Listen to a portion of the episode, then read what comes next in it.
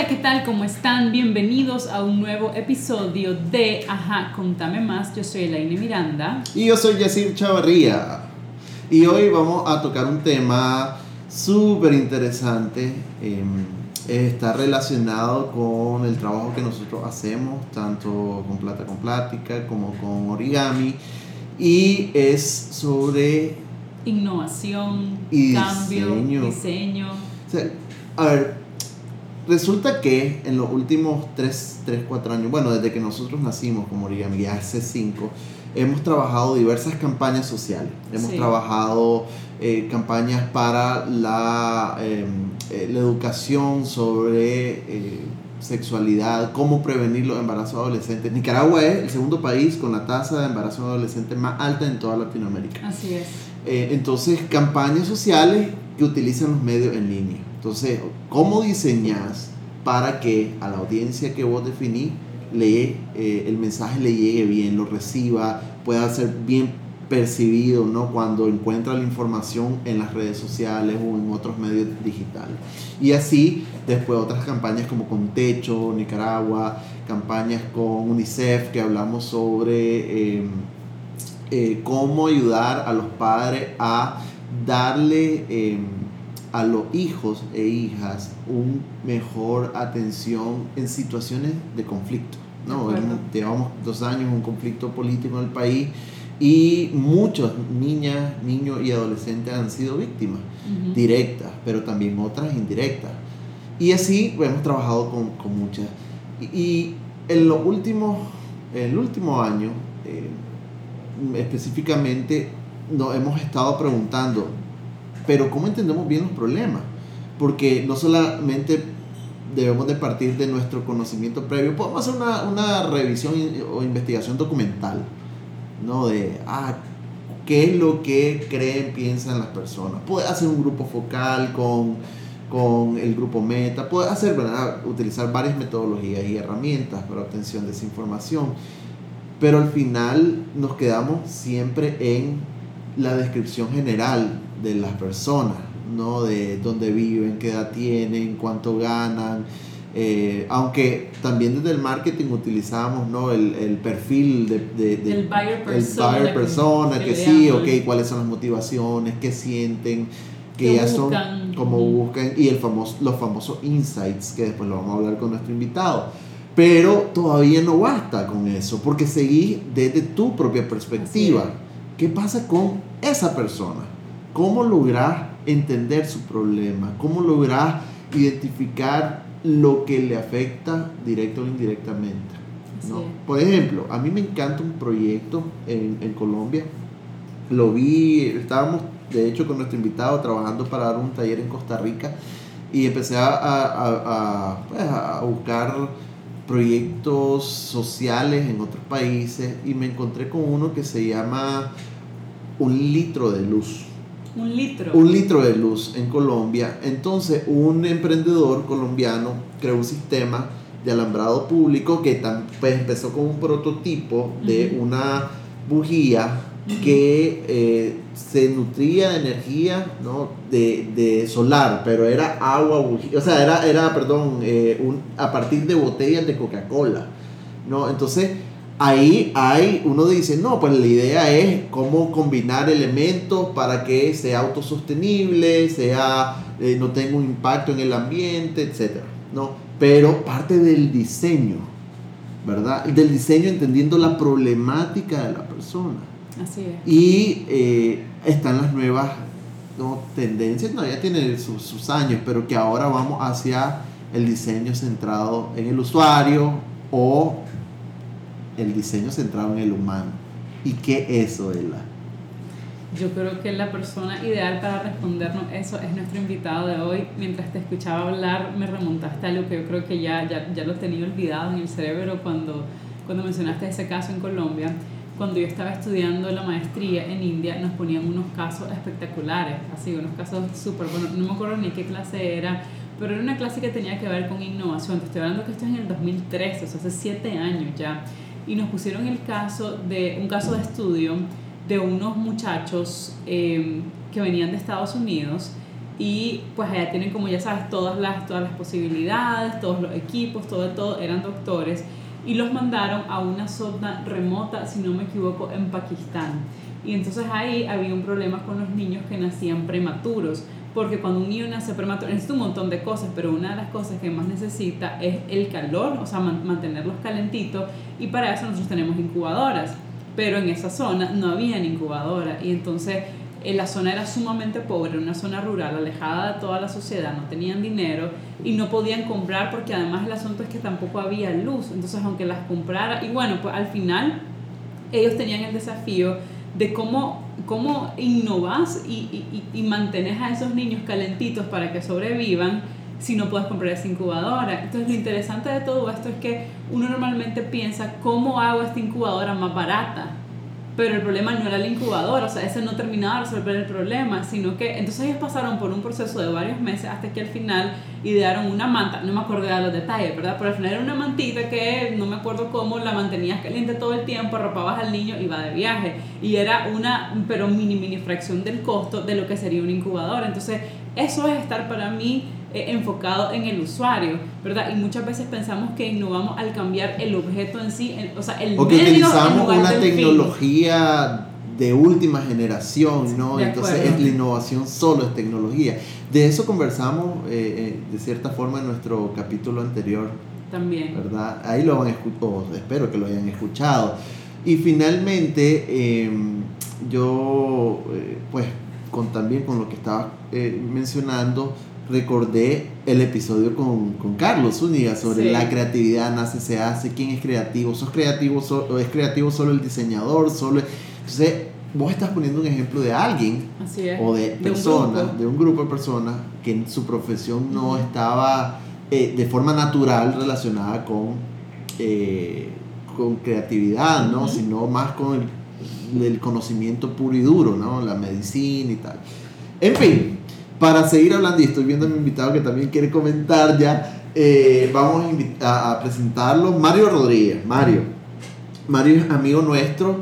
Eh, Mario tiene un vínculo también con nosotros desde el inicio de la creación de Origami. Él nos ayudó a hacer el concepto de nuestro león, de nuestra marca. ¿Vos fuiste? No sabía. Yo sabía que era un amigo de la Pati, pero era el amigo de sí, la Pati. Fue Mario, fue, oh, fue Mario. Y, y, después, eh, aunque no coincidimos mucho en, en ese momento, porque Mario se fue a estudiar a México, hizo una maestría en diseño estratégico e innovación eh, en el 2016 y después, eh, eh, estando allá, también cofundó Invirus o Invirus, no Invirus. Sé, Invirus en México. ya tal vez nos cuenta rápidamente que también cofundó, perdón, fundó Holística, que es una, una consultora ¿verdad? en diseño, innovación. innovación y diseño estratégico y pues es consultor en, en, en, este tema y me ha gustado mucho cómo Mario en el último año ha empezado a impulsar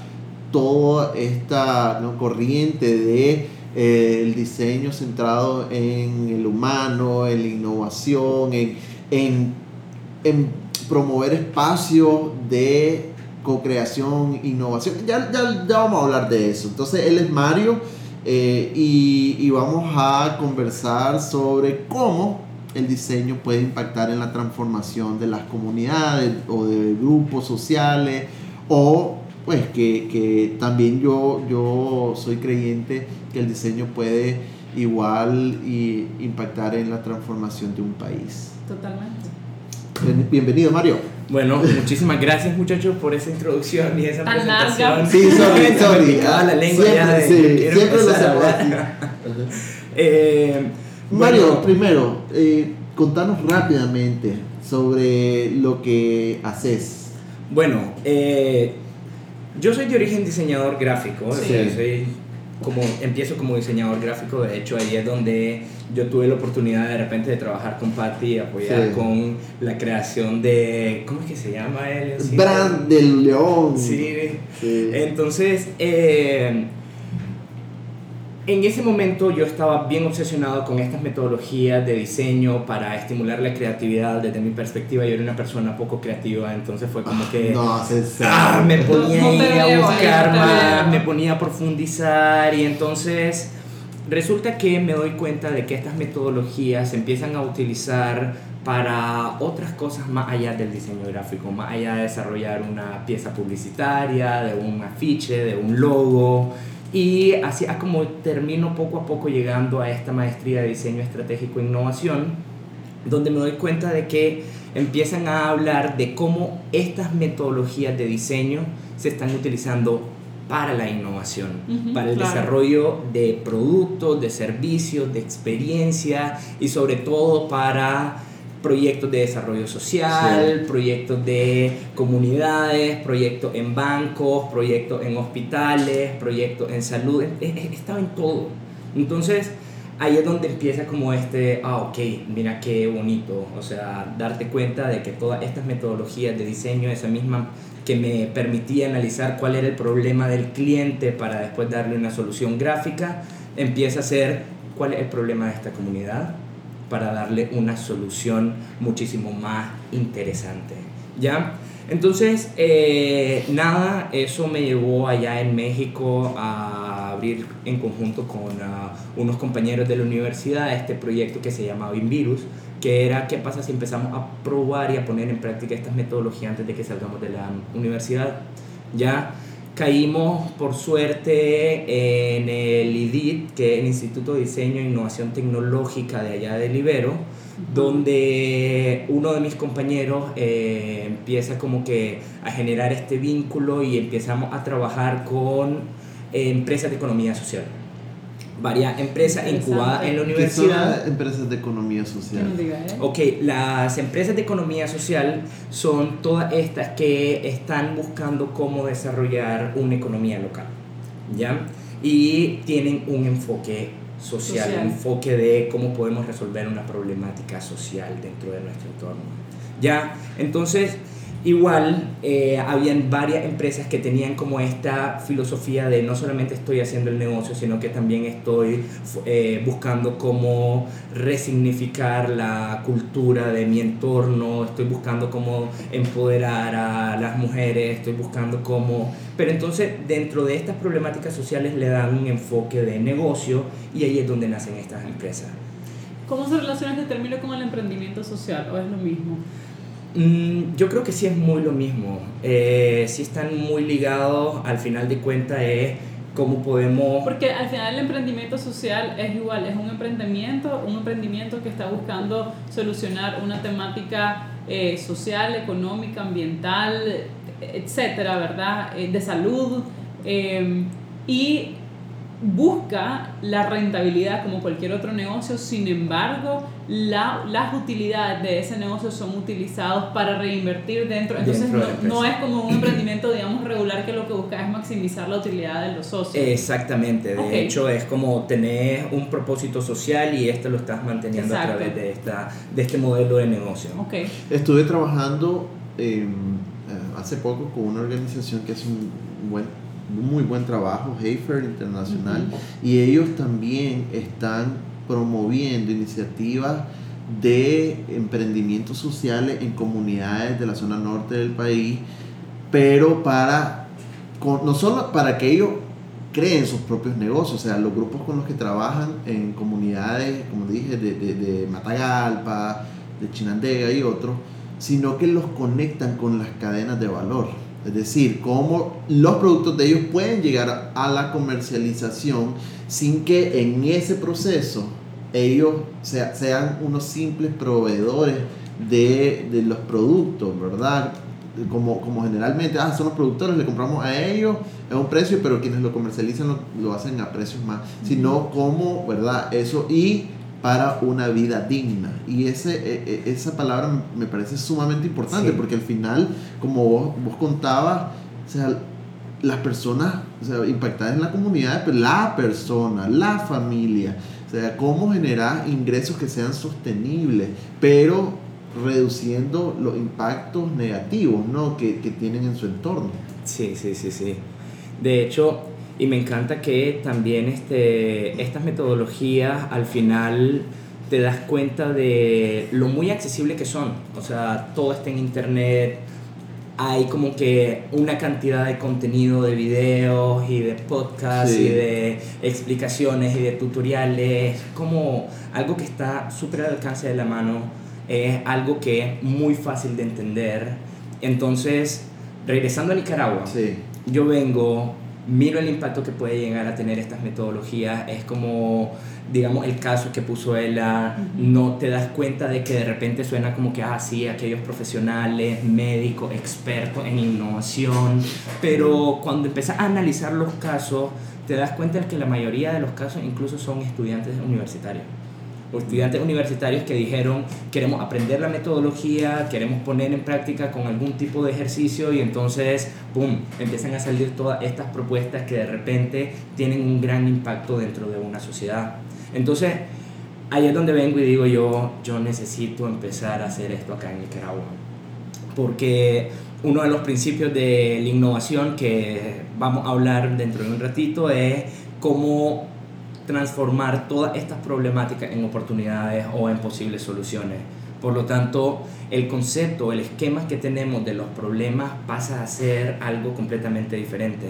Y digo eso porque acá en Nicaragua hay una fuerte cultura de que cuando se habla de los problemas se está hablando de algo meramente negativo. Se está hablando de que las empresas no hablemos de los problemas, en la casa no andes diciendo los problemas de la casa en la calle. Ya, entonces... Eh, los problemas de dinero son un, son un tabú. Y, los problemas de dinero son un tabú, no puedo hablar de los... Entonces, hablar de problemas acá en Nicaragua, incluso es como que, me acuerdo cuando estábamos hablando de cómo vender los servicios en holística y de si queremos todos los problemas, vamos a enfocarnos en los problemas, venimos a transformar problemas y me decían, creo que el ocupar la palabra problema es muy negativo. Claro. La de la lo aprendió ahorita en tu curso de...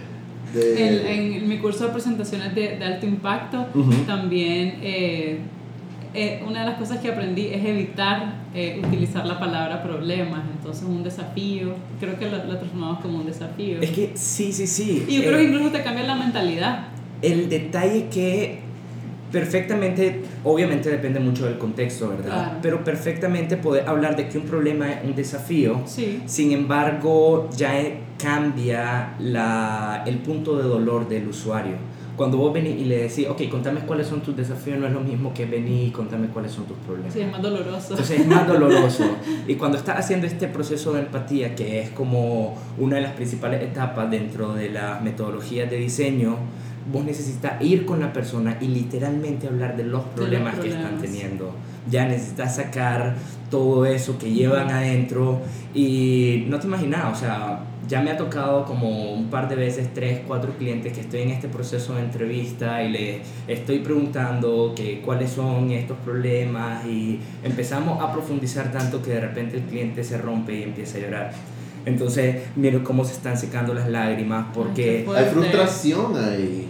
Exactamente. Porque no he encontrado soluciones y al final conviví con, con la situación problemática, no, no, con el problema. Y es súper interesante porque eso me permite diseñar algo acorde a eso que realmente le está provocando dolor. Y entonces ahí es donde hay como un punto de impacto. Lo que se está diseñando realmente va a significar para esta persona, va a implicar algo de valor. Exactamente, va a ser una diferencia. De eso se trata además que eh, me acuerdo que hay una forma de definir la innovación que es un cambio positivo significativo que esto lo menciona eh, un autor Berkun en, uno, en un artículo y me encanta porque la innovación se ve como un cambio positivo normalmente. Sí ya de, ok, sí, vamos a hacer algo nuevo, vamos a hacer algo que nunca se había visto antes, pero esta persona viene y dice cambio positivo significativo, o sea que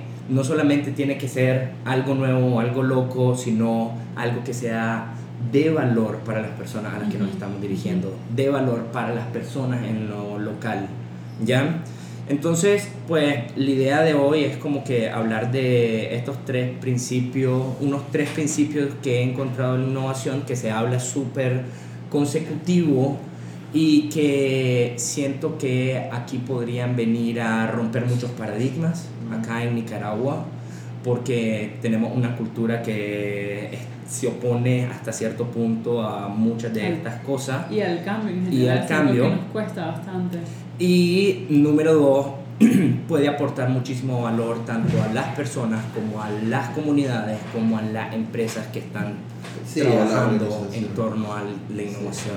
Uno de los, recuerdo yo tuve un jefe, una, una organización, una ONG, trabajamos temas de políticas públicas y él dijo, definitivamente la ONG somos muy buenas en diagnosticar los problemas, pero tenemos un gran déficit de proponer soluciones sostenibles que no sean las mismas. Interesante. Eso, o sea, pero porque sí proponíamos soluciones, pero no hay una forma novedosa, innovadora, que inclusive a las partes interesadas las pudieran recibir de la mejor manera, porque entonces la estamos como siempre señalando, ¿no? Si somos activistas. Solo, solo me imagino aquel documento de esta web. Sí, yo, escribí un montón.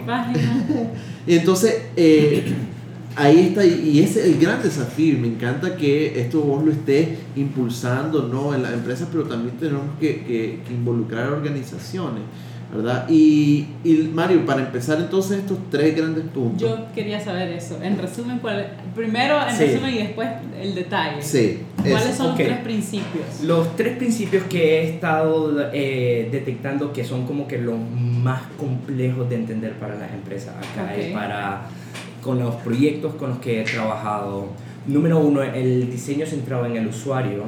Número dos, es una visión holística de los problemas y número tres es la co-creación. Entonces, así a grandes rasgos, el diseño centrado en el usuario es lo que nos permite conectar con las personas, decir de que lo que estoy produciendo tiene que estar enfocado en estos problemas y necesidades del público al que me estoy dirigiendo. Número dos, eh, la visión holística de los problemas, entender, número uno, que hay que darle otro significado a los problemas. Y número dos, de que los problemas no los podemos definir solamente desde nuestra perspectiva. Una visión holística quiere decir que tenemos que definirlo desde múltiples perspectivas. O sea, tanto adentro de la empresa como afuera, cómo están percibiendo estos problemas. Y número tres es la co-creación, que en muchos casos es lo que nos permite eh, meter dentro de nuestro proceso de diseño a múltiples personas, sin importar cuál sea su orden jerárquico dentro de la empresa o si es incluso la competencia. ¿Ya? Aquí hay un tema de si no lo hago yo, entonces va a salir mal. Ok, pero eso es, digamos, desde el entorno empresarial o emprendedor. Sí. ¿Qué pasa cuando son como les decía, organizaciones que trabajan con grupos participantes en los proyectos. Es decir, que en, dentro de esta metodología, las organizaciones no deberían de ser las que ¿verdad? van, diagnostican el problema y después brindan las soluciones, sino que con esto de la co-creación sería también los grupos participantes tienen que ser pasa, pasa elementos muy similares con las organizaciones que desde su perspectiva quieren venir a solucionar el problema, cuando en realidad tenemos que procurar tener estas metodologías o estos espacios donde la persona involucrada en el problema tenga como la oportunidad de venir a hablar de esta problemática, tenga la oportunidad de venir a decir qué es lo que está necesitando y al mismo tiempo brindarle las herramientas para que ellos vengan a co-crear ya vengan, que se sientan empoderados y que digan, yo estoy creando una solución para mí. Porque acá en Nicaragua también es otra de las cosas que podés notar fácilmente, hay una gran cultura de delegar la responsabilidad a una persona superior, delegar la responsabilidad a un ente superior. Entonces, la gente dice, no, es que esta organización no me está resolviendo mi problema. Y entonces se queda ahí a la espera o los trabajadores dicen, no, en Twitter eso. Eh, están esperando que alguien venga a salvarlo. están esperando que... Y, y, también de cierta manera eso implica que cuando las cosas no salen bien no es mi culpa, es culpa de otro. Y eso es algo en lo que los nicas somos... Y yo lo veo sinceramente desde las cosas más pequeñas hasta, hasta las más grandes. Pues, o sea, es difícil decir, fui yo, fui yo que lo hice o fui yo que no lo hice. O fui yo que lo permití. O fui yo que lo permití. Una vez, solo para, solo para contarte un ejemplo, estaba hace dos años dando una, casi tres años ya, estaba dando una, un programa de educación financiera en una empresa muy grande en Bonanza. Y entonces de repente uno, era, era una empresa minera, uno de los mineros levantó la mano y me dijo, Ela, es que lo que yo quiero saber es cómo hago para que eh, el, el, el INSS y el DGI y demás no me quiten tanto impuestos, porque es que ese es mi problema. Y yo me quedé como, a ver, el porcentaje que te quitan de impuestos en realidad es mínimo en comparación con, la, con el porcentaje que a vos te queda. Y vos te querés enfocar en aquello que no podés controlar en lugar de enfocarte en aquellas cosas que sí están en tus manos controlar, que es toda la plata que te cae en tu cuenta. ¿Verdad? Mario, ok, entonces yo, yo, yo estoy ahorita eh, ordenando todo esto que nos estás eh, explicando. Entonces, el primer punto, que no es que sea un paso a paso, ¿verdad? Sino que son los tres, eh, ¿cómo le llamas? Tres principios, tres principios que encontramos en innovación. Ok, entonces está el diseño centrado en el usuario sí. o en la persona. Exactamente. ¿O son diferentes? Eh, son, son básicamente lo mismo. ¿Qué es lo que pasa con el diseño centrado en el usuario? El diseño centrado en el usuario se puede entender como esta primera etapa dentro de la metodología de diseño que hay múltiples metodologías dentro de, hecho, de, de estas, digamos, tenés design thinking, tenés service design, tenés... El design thinking sería como eh, diseño de pensamiento. ¿Cómo lo traducen? No Eh, hay una traducción así como exacta. decir, Ok. la academia tiene Sí. ahí como todo un, Un faltante. conflicto, un faltante ahí de... Ok, bueno, pero es básicamente como Pero pensamiento de diseño. pensamiento de diseño. Sí, el ok. pensamiento de Luego, el segundo decías. Service design que es igual si lo traducís como diseño de servicios no es el diseño Sí. de servicios service design lo que hace es diseñar experiencias Ok. ya y entonces contempla el producto tanto como el servicio Eh, e igual tenés metodologías como Lean Startup Ujú. tenés metodologías como Design Sprint de Google ¿Qué sería Lean Startup? Un emprendimiento esbelto. Ok, pero O sea, ojo, pero más, ojo. sí. más ágil, Cuando- menos cuando yo- pesado, cuando yo que se mueva más rápido. Sí, cuando yo empecé a involucrarme con, con emprendedores, varios amigos que, que teni- venían, ¿no? Con toda la influencia también de, bueno, Johannes, por ejemplo, que él fue de los primeros que me habló sobre, sobre Lean Startup y cómo es el proceso y lo que me encantó es crearlo, entendiendo el problema y tal, crearlo, testearlo, probarlo, que después lo he venido reforzando con cuando estuvimos ahorita eh, facilitando aquellos talleres de, Sí. de innovación, o sea, probarlo, testearlo y, y ver lo que no está funcionando, no está y cambiarlo, pero Así hacerlo es, rápido. rápido. No, porque es que ese es lo otro. Y solamente una organización esbelta te permite hacer eso rápido. Ahí está. Y yo lo pongo, y yo lo pongo como Sí. vas a correr. No es lo mismo la rapidez que puede correr una persona que es liviana que una persona que tiene mucho sobrepeso. Entonces es lo mismo. Pero entonces, lo que sea que estés diseñando, si es una solución para una organización, si es una solución para un cliente, si es desde una solución para tu misma empresa, eh, siempre necesitas tener al cliente cerca. Y siempre tenés que estarle enseñando y diciéndole, mira, esto es lo que estoy haciendo, esto es lo que estoy solucionando, ¿te sirve o no te sirve? ¿Te funciona o no te funciona? O incluso en el punto de partida es, contame qué estás necesitando. ¿ya? Cuando vos tenés un diseño centrado en el usuario, lo que estás haciendo es de que en todo momento estás buscando cómo validar con el usuario o validar con la persona de que está llevando el mejor camino. Entonces, aquí vienen, digamos, bastantes herramientas de innovación, como la parte del prototipado rápido, del storytelling, de cómo contar de una manera fácil y sencilla todo el proyecto que va a hacer, para poder llevarle a la persona y empezar a detectar qué puntos de mejora podés empezar a realizar dentro de lo que estás trabajando. ¿Cuál es la parte complicada dentro del diseño centrado en el usuario? Número uno, vivimos en un país donde lo que estamos buscando es sacar el producto lo más rápido posible y ya desentendernos de él.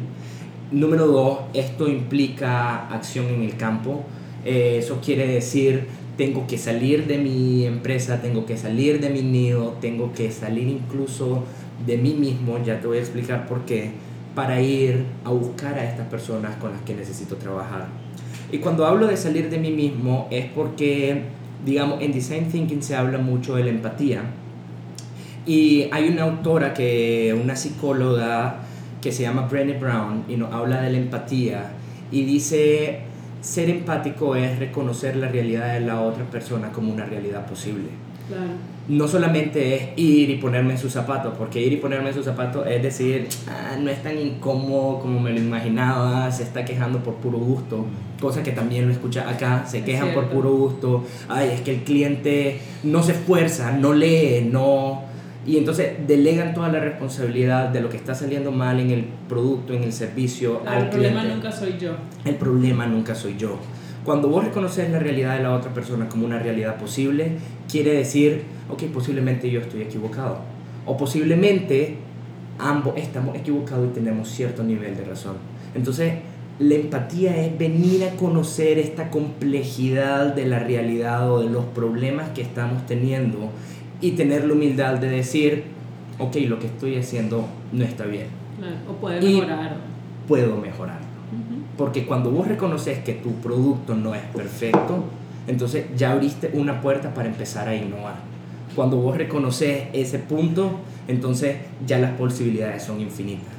Sin embargo, venís y me decís, no, es que mi producto está... Y empezás a dar un montón de excusas y justificaciones de por qué vos no lo estás viendo como debería ser. Y entonces, claro, te cerrás a la posibilidad del crecimiento y la mejora. Y es lo que pasa cuando agarramos todos estos productos que, o estos servicios que miramos que vienen importados de afuera, que afuera están funcionando súper bien. Y hacerlo igualito. Y querés hacerlo igualito aquí y decir, no funciona. Ay, no, sí, es que, aquí es la que la no entiende, es que no leen, es que no saben, qué barbaridad. Y entonces escuchas todas estas quejas y le dejas la responsabilidad al usuario. Sí. Entonces, aquel punto número uno. El diseño centrado en el usuario, número uno, te permite conectar y entender a mayor profundidad los problemas con los que estamos Ok, pero entonces el diseño centrado en el usuario no significa que estás diseñando piezas gráficas. Sí, no. Ok, porque eso también es lo que se tiende a pensar inmediatamente. Vos decís diseño es, no, pero es diseñar soluciones no es diseñar productos visuales. Sí, y ahí solo voy a hacer un pequeño paréntesis en algún momento tuve como que la curiosidad de preguntar aquí en Instagram de ustedes qué creen que el diseño para ustedes, qué el diseño o cómo entienden el diseño. Y este el 80% de las respuestas fue sí, lo creativo, lo colorido, lo visual, lo estético, pero en realidad el diseño es estrategia el diseño tiene como principio tomar una problemática y buscar una solución para una persona o para un grupo de personas en específico. Entonces se dan cuenta de que el diseño está mucho más allá que simplemente lo estético, lo bonito y lo visual. Claro. Sí. Eh, lo cual me lleva al siguiente punto de que también el diseño lo que te permite es tener una visión holística de los problemas. Eh, una de las razones por la cual me ha encantado todo esto de las metodologías de diseño para la innovación es que me han permitido entender lo complejo que es definir una problemática. Para todo aquello que haya pasado por una tesis, me entenderá. Eh, vos podés decir el problema de cinco formas completamente diferentes y te puede cambiar toda la investigación. Entonces, a veces pareciera fácil decir, no, sí, es que mi problema, es este, yo sé cuáles son mis problemas, pero cuando le empezás a preguntar a otras personas que están alrededor tuyo, ok, mira, tengo este problema, vos cómo lo percibís, te van a dar un feedback y te pueden permitir incluso profundizar en las problemáticas personales con las que andas manejando. Y la forma en que vos plantees tu problemática va a influir bastante en el proceso de diseño es por eso que una problemática no se puede definir desde la perspectiva de una sola persona.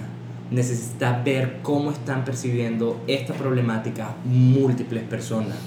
Cuando estoy haciendo los laboratorios de diseño para la planeación estratégica, eh, muchas veces me toca de que el cliente me dice, no, pero quiero hacerlo yo solo.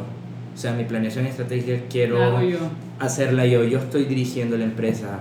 Y yo como, ok, sí, está bien, poder empezar vos solo, pero más adelante también necesito saber la perspectiva de tu equipo, de tus trabajadores o incluso eh, algún cliente. Quiero ver cuáles son todo este universo de problemas para después empezar a hacer un plan de acción, soluciones que vengan a incidir e impactar en el negocio. ¿Ya? Ah, y por ejemplo, una clienta me dijo, sí, pero no, no, no quiero porque ellos no entienden cuál es el problema o ellos tienen una percepción diferente del problema. Yo soy el que entiende el problema. entonces, ahí no está pasando en el usuario porque vos querés definir solito cuál es el problema. Exactamente, y entonces te vas a dar cuenta de que si haces un plan estratégico simplemente te va a dar soluciones a esa copita de problemas que estás visualizando. Y lo otro es que las soluciones casi siempre lo que hacemos es irnos a, a lo que están haciendo otros, ¿no? Y, y en, lo, eh, en los últimos años, casi todos, cuando nosotros estábamos en, eh, en el Startup Weekend, ¿no? Que estaba también en cómo generar una idea, de, una idea de negocio y luego un, negocio, sí, un modelo de negocio. Pero entonces siempre las soluciones que damos son aplicaciones móviles, son... No, entonces como que si ese producto o esa herramientas es la solución para cualquier cosa porque todos lo están haciendo, ¿verdad? Sí. Entonces también ahí es lo que me gusta de este proceso. ¿Sí, No, iba a decir que cuando te escuchaba Mario pensaba en que en el propósito, o sea, cuál es el propósito y, y ahí es la diferencia de no enfocarte en el problema, sino en lo que tratas de resolver si es que eso hace sentido. Porque vos estás tratando, como lo que decías de la tesis, ¿verdad? La problemática la podés... Eh, redactar de tantas maneras diferentes, pero esa redacción te va a hacer que tu tesis sea muy distinta. Entonces, en una, remontándome aquí en la maestría también, una de las clases que llevaba de liderazgo y confusionismo, eh, el, el, el, el, taiwanés este, que era un tipo súper brillante y súper famoso, hablaba del propósito. Entonces, una vez él pregunta en clase, ¿quién quiere bajar de peso? Entonces, un montón de gente sube la mano. Y entonces eh, agarró de, de, ejemplo a una compañera de clase africana ¿no? De Burkina Faso. Y entonces le dijo, ¿cuánto te gustaría bajar? Entonces él le dijo, no, pues a mí me gustaría bajar, qué sé yo, 20 kilos menos, no me acuerdo cuánto, ¿no? Ok, perfecto. Entonces le, digo, le dijo, si yo vengo y te amputo una pierna, vos vas a pesar 20 kilos menos. Eso es lo que vos estás buscando. Entonces ella dijo, no. Entonces él dijo, entonces el problema no es bajar de peso. ¿De acuerdo? Entonces, cuando, cuando vos decís, bueno, cuando está, es que ellos no entienden el problema, entonces te estás perdiendo de una variedad de soluciones impresionantes, porque puedes decir, ampútale en la pierna, la mujer pesa 20 kilos menos y no cumplió su propósito. Así es. Y eso me lleva también de que una de las cosas que yo digo constantemente de que un problema bien planteado vale más que mil soluciones vos podés empezar a probar y a probar y a probar soluciones a lo que sea que esté, cual sea tu propósito. Sin embargo, si no tenés bien planteado cuál es ese problema que quieres resolver, entonces no va a hacer absolutamente nada. Va a empezar a patinar. Y muchas empresas y muchas personas que estén dirigiendo algún tipo de proyecto podrán reconocer ese mismo aspecto de, ok, ya probé esto, ya probé lo otro, he pasado invirtiendo, he pasado motivando al equipo, he pasado y no entiendo, no, no, no cambia, no avanzo, no, no, no hay una transformación del problema porque obviamente estás buscando diferentes soluciones sin profundizar en qué es lo que está provocando este problema, ¿ya? Que podría ser el mismo ejemplo de, ok, quiero bajar de peso y entonces empiezo a probar todas estas mil dietas que hay de la luna, la maya, la... Sí, hay, hay 20 mil cosas y digo, sigo sin bajar de peso. Ya, entonces, ¿qué pasa si en vez de buscar todas estas soluciones, empiezas a buscar qué es lo que me está impidiendo bajar de peso y empiezas a hacer este proceso de entender cuál es esta problemática que me está teniendo como estoy? Muy seguramente va a caer de que, ah, ok, puede ser algo emocional. Y entonces, solo con solucionar eso, olvídate, ya, cambió todo. Y va a escuchar muchos testimonios así de personas que solo por el hecho de entender cuál era el problema, solo por entender cuáles eran esos hábitos que lo estaban teniendo en ese ciclo constante que no les permitía bajar de peso, entonces hacen una diferencia radical. Fíjate que ahorita que estaba Perdón, dale. No, dale, dale, vos no, Solamente Para, para, para, decir rapidito en, en, eso que estabas hablando, eso es totalmente lo que yo le digo a las personas con el tema de las deudas. Y, se, y se centran en la solución, entre comillas, ¿verdad? Entonces, es que tengo X cantidad de deuda, entonces lo que voy a pedir es una consolidación de deuda. Solución Exacto, la solución, ¿te parece bien mi solución? Entonces yo digo, el problema no es pedir o no pedir la consolidación, el problema es entender cuáles fueron los hábitos que te llevaron a endeudarte en primer lugar para no volver ahí, porque yo lo estoy haciendo de personas, o sea, pedís la consolidación y casi siempre sucede con tarjeta de crédito, entonces, ok, dejas tu tarjeta en cero, pero como no fuiste a la raíz del problema, que es la falta de control, tal vez compras emocionales, compras compulsivas, falta de un presupuesto, etcétera, malos hábitos, entonces al ratito aquellas tarjetas están topadas de nuevo y duplicaste la deuda. ¿Por qué? Porque la tarjeta, la tarjeta entera ya la debes en, el, en, en la consolidación y ahora la volviste a rellenar. Entonces, el problema no es, en mi caso, mi frase es, el problema no es la deuda, el problema es el gasto. Exactamente. No, lo que, lo que yo eh, ya quería como ir, ok, todo esto que, que hemos hablado, aterrizarlo. ¿Cómo entonces el diseño y la innovación pueden impactar a una persona, a una comunidad? Sí. No, bueno, pueden impactar, que cambie una persona, ¿no? influye en el cambio de su entorno. Entonces ahí, ¿cómo? De hecho, eh, bueno ya una vez que vos empezás a empatizar con la, el usuario, cuando empezás a aplicar diseño centrado en el usuario y aplicar esta filosofía de tener una visión holística de los problemas, toda esta información lo que te permite es ya comunicarla con cualquier persona. Ya una vez que voy a tener una problemática bien definida, decir, ok, ¿qué me recomendamos ante esta problemática? Y vos desde tu perspectiva me vas a decir, yo puedo sugerirte esto, yo tengo un amigo que te puede ayudar con esto, yo tengo tales y tal, yo he probado tales y tales soluciones. Entonces, eso te permite andar de persona en persona, en persona, en persona, en persona, en persona, comunicando este problema y obtener múltiples soluciones. Ni siquiera tenés que pensarlo vos. Y aquí es donde viene la tercera eh, filosofía, que es la de permitir el trabajo colaborativo o la co-creación entonces, una empresa que ya tiene definida estas problemáticas, incluso va donde su competencia y le puede decir, mira, estos son los desafíos, estos son mis problemas, esto es lo que yo estoy buscando cómo solucionar.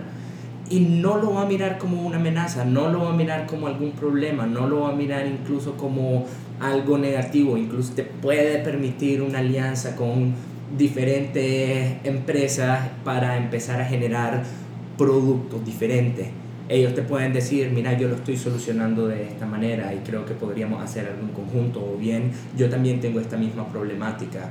Entonces, ahí es donde nace la parte de la innovación abierta. La innovación abierta lo que viene a buscar es, no me importa cuál es la fuente, ahí está el desafío y cualquiera, cualquiera puede venir a opinar al respecto.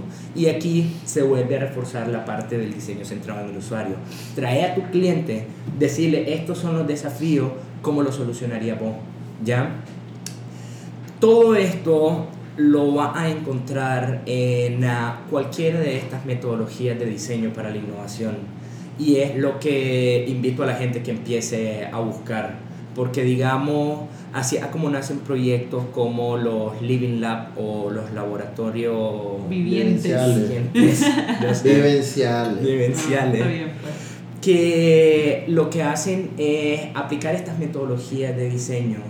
Eh, en, de hecho, tuve la oportunidad de encontrar un handbook donde meten eh, diferentes casos de innovación o de proyectos que desarrollaron y poder ver dentro de las metodologías cómo las metodologías que utilizaron, cómo ponen cosas como design thinking, el user persona, eh, los how might we, el brainstorming, y entonces voy a empezar a leer esta metodología y parece de una agencia de publicidad, de una agencia creativa. Ya, parece que están desarrollando una campaña. La Exactamente. Entonces, y después te das cuenta de que lo que están desarrollando son proyectos sociales, son proyectos de intervención urbana, son proyectos de gobierno, son proyectos de políticas públicas, son proyectos de hospitales. Entonces, es esto que parece una agencia creativa y de innovación aplicado a cualquier campo. Y igual tenés Survey Designing Gov, que es una iniciativa o son como ponencias y charlas que se realizan en United Kingdom para hablar de cómo podemos meter estas metodologías de diseño dentro de gobierno y dentro de políticas públicas. Sí, en Latinoamérica hay, bueno, en muchos países y organizaciones lo que también están buscando es la innovación social, ¿no? Es cómo las organizaciones, las personas pueden proponer esas soluciones para temas gubernamentales o de políticas públicas, sobre todo porque hay también una tendencia en, en las organizaciones de gobernabilidad o gobernanza de influir en los procesos de toma de decisión para gobiernos abiertos, es decir, que haya información disponible, porque pues, los gobiernos generalmente no son muy restrictivos en eso, porque no quieren que les estén midiendo las costillas, pero sí se está dando todo esto, aunque hay mucha resistencia. Por el otro lado, eh, sí hay varios proyectos como el que les conté, ¿no? De litro sin... Eh, litro, ¿cómo era? Un litro de luz, así. Un litro de luz. ¿verdad? Y hay otros, por ejemplo, em, eh, estaba leyendo uno que se llama House App, que es una aplicación que es para una comunidad de, de, digamos, de un barrio o de un residencial. El, que lo, que lo que vieron fue, ok, tenemos, vivimos aquí en 3 kilómetros cuadrados, pero no nos conocemos, no sabemos, eh, se han dado robos en un lugar. Entonces, básicamente la aplicación lo que te ayuda es a notificar, generar mensajes de alerta cuando ve un riesgo de persona, que pueden ser delincuentes, o actividades sociales que se proponen. Es decir, cómo crear un vínculo comunitario que al final, o sea, tal vez no es como que la transformación sea un gran impacto, pero pueden ser transformaciones en pequeños grupos. Y la suma de esas transformaciones, obviamente con, con, ciertos principios y demás, ¿no? pueden generar ese, esos cambios sustantivos que eh, al final pueden redundar en un cambio social dentro de un país. Yo me acuerdo que allá en México, eh, la agencia de uno de mis profesores, Broadman 52, tenían uh, estas dinámicas que se llaman la reta, que son como el reto, pero femenino. Entonces, eh, y me acuerdo que una de las problemáticas que tenían era qué podemos hacer para recuperar el espacio del peatón dentro del centro histórico de Puebla. Entonces hacían recorrido por todas las calles, miraban qué era lo que estaba impidiendo esta la circulación, la circulación vial. y entonces aplicaban todas estas metodologías para sacar prototipos para la mejora eh, del peatón. Igual había otro de qué podemos hacer con los perritos de la calle. Entonces plantean estas problemáticas y empiezan a surgir múltiples propuestas de intervenciones, de espacios para las mascotas, de cómo crear espacios para recibir a estos perros o incluso cuáles son las organizaciones que se encargan de esto para poder tener un medio de comunicación directa. Y así empezaban a salir múltiples ideas que obviamente este era como a nivel de taller que quedaban en prototipos, pero pues ya te permite a vos como individuo ir y participar y darte cuenta que vos podés ser parte de una transformación de una problemática social. Y que no importa cuál sea el problema, si vos conseguís un equipo multidisciplinario, o sea, de, de múltiples disciplinas, de diferentes disciplinas, y empezamos a analizar una problemática en conjunto, tarde o temprano vamos a encontrar una solución de alto impacto y de bajo esfuerzo que podamos desarrollar y que, pueda, que nos permita incidir sobre esta problemática. Eh, no, iba a decir que es bien parecido a lo que sucede en un Startup Weekend.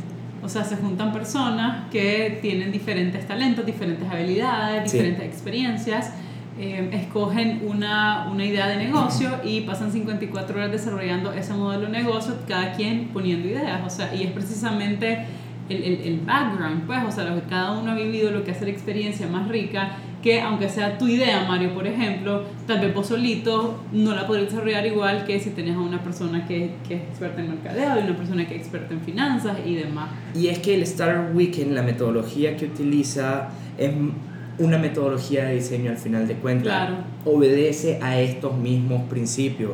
Obedece al principio de, ok, hagamos investigación, definamos bien cuál va a ser la problemática que queremos desarrollar, eh, busquemos cómo facilitar este trabajo colaborativo, co-creemos algo, hagámoslo centrado en el usuario y sobre todo prototipemos para irlo a testear. Claro. Ya, entonces... ¿Qué es prototipar?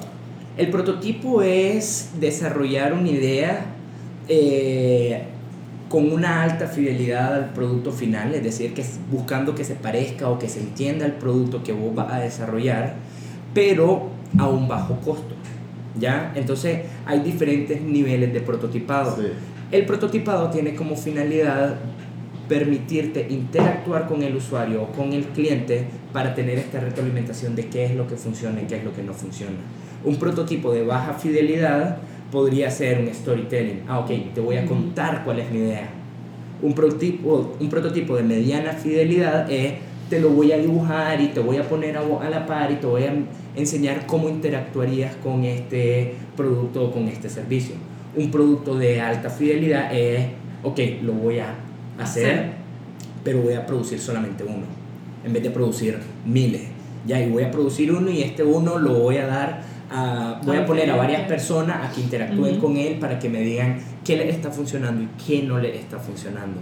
Entonces, producir uno obviamente es súper más barato que miles y entonces cuando ya tenés la retroalimentación de esto, Puedes entonces puedes empezar a hacer tu producción masiva de, ah, ok, mira, Claro. sí le encantó, Esto sí le funcionó, e incluso te permite decir, ah, mira, no entendieron tales y tales cosas, o en el camino yo les tuve que explicar algo, entonces pongamos eso en el empaque. Ujú. Ya, y entonces a la hora que vos ya sacas tu producto final, ya vienen con toda esta retroalimentación de tu usuario, ya viene con toda esta retroalimentación de eh, tu cliente y qué es lo que estaba funcionando y Y eso te da más posibilidades de éxito al final. exactamente.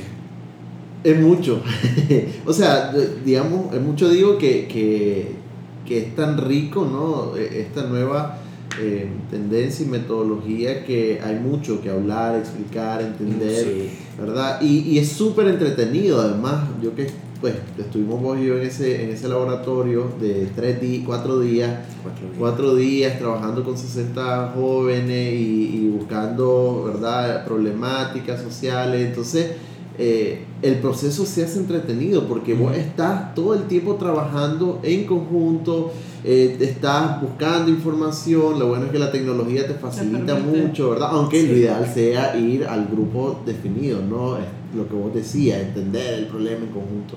Entonces yo, yo sí creo que debería de ser una metodología o todas esas metodologías bien organizadas como lo estás haciendo vos en Holística, eh, debería de ser, ¿no? Invertir en eso, porque es que además las soluciones van a ser sostenibles, no Sí. soluciones que al esto es final... lo que tenés que hacer. Y no funcionan. Y no funciona. ¿verdad? Eh, bueno, Mario, digamos que ya para ir concluyendo, si alguien está con ese dilema de qué hago, qué se debería preguntar para después decidir, bueno, empecemos a buscar las soluciones por esta vía, pero que estén pensadas en la transformación, ¿no? Eh, bueno, lo primero que les recomiendo es que busquen estas metodologías en internet.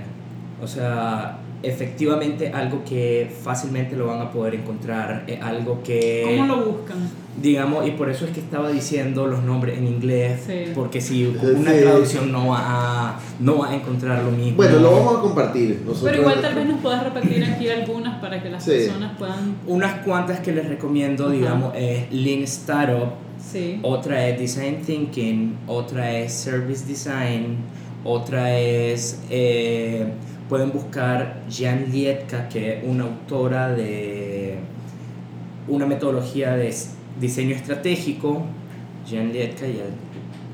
Eh, también está la de Villascumar.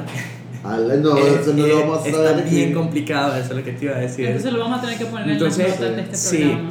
Pero, ok, otra que sí está fácil es diseño centrado en el humano o Human Centered Design de IDEO, de IDEO, I-D-E-O. Y pues esas metodologías muy seguramente les van a abrir la mente. Abrir y redirigir a otros lugares. Búsquenlo en YouTube. En YouTube van a encontrar como que miles de explicaciones por si les da pereza leer. Y son videitos de 3, 4 minutos y entonces van a empezar a entender de qué van todas estas metodologías. Mario, yo sé que vos has estado trabajando con algunas empresas grandes ayudándoles también a definir varios procesos, a hacer eh, todo el tema de service design basado en el usuario, etcétera, y, has mejor, y les ha ayudado a mejorar mucho. Eh, si alguien nos está escuchando y trabaja en una de estas empresas o tiene una empresa y tiene algún proceso, producto, servicio, venta, etcétera, que mejorar, ¿cómo y dónde te pueden contactar? Ok, eh, número uno me pueden buscar en Instagram como Gio Rodríguez. de hecho, ahí van a etiquetarme en algún momento. igual está Holística Design Nick eh, en Instagram, también. O bien pueden entrar a holisticadesign.com y entonces ahí están todos mis contactos. Super Mario, eh, disfruté la, la, conversación. Igual, aunque ya estoy familiarizado con lo que nos acabas de contar, o sea, procesar todo esto, ¿no? Eh, es rico. Eh, hay mucho que, que, aprender y mucho que aplicar en Nicaragua. Me quedo con, con algo que dijiste. Imagínate, evaluame. Es más importante un problema bien planteado que mil soluciones. Sí. No lo anoté. Yo sí lo anoté. Bueno, la frase exacta fue un problema bien planteado vale más que mil soluciones. Bueno, pues, palabras menos, palabras más. De hecho, por escuchar que lo estaba cambiando el orden, fue como que, ok, sí, sí lo captó, sí lo agarró, ya lo hizo suyo. Claro, entonces eso es lo otro, ¿verdad? No, no, es no, aprenderte al, al, pie de la letra todo, sino es, entenderlo, el aire Miranda. Eh, me quedo también con eh, que, vos, que vos insistí en que hay que involucrar a las personas, o sea, ya dejémonos de que las soluciones vienen de mentes brillantes o, de gente que está ahí arriba, ¿no? Sí. Y, en, en, la, en, las empresas mismas, yo creo que eso es un desafío para el liderazgo, para quienes emprendemos y tenemos colaboradores, o sea, hay que involucrar en todos los procesos de soluciones de los desafío interno. Sí, y yo creo que hay eh, dos desafíos. Uno, el ego, o sea, muchas veces de él o los gerentes o de él o los dueños. Sí. Y también el miedo. O sea, muchas veces es el miedo de no querer, de no querer dejarte ver vulnerable o que ha hecho mal las cosas o que vos mismo podés mejorar, pero al final, si no te haces vulnerable, no podés mejorar. Sí, es lo que decía, igual, reconocer que existe un problema. Y también me quedo con... Eh, con que hacerlo, o sea, con que experimentar con esto es posible, o sea, que no es algo complejo, porque cuando vas a escuchar los términos es como, ah, no, eso es de la NASA, sí. ¿verdad? Y que está ahí a la mano, entonces me quedo con eso y hay mucho otro aprendizaje, Mario, así que bueno, ya nos contaste dónde te pueden contactar. Y te agradezco muchísimo yo personalmente porque bueno, eh, yo sé que vamos a coincidir en nuevos proyectos y, eh, además, que si alguien nos está escuchando y dice, yo quiero eh, encontrar soluciones y que de ahí salgan trabajos de comunicación, pues también lo podemos hacer juntos aquí dando propaganda. De hecho. Eh, muchísimas gracias Mario. Quiero aprovechar nada más para recomendar algunos artículos que Mario estaba escribiendo sobre este tema, porque de verdad es fácil de entender, pero hay tanto que entender que es bueno como irle, irle metiendo un poquito. Ha estado escribiendo artículos en LinkedIn, lo pueden buscar así como Mario Rodríguez, ha escrito artículos en Medium también. Entonces, muchísimas gracias Mario. Tuve el placer de invitarte hace unos meses también a hacer un Plata con Plática Live y estuvimos hablando sobre todo este tema, pero enfocado en las ventas, ¿verdad? De los emprendedores, así que también se los recomiendo por ahí, lo pueden buscar en YouTube. Eh, este ha sido el episodio número 6 de la tercera temporada de Ajá, contame, más.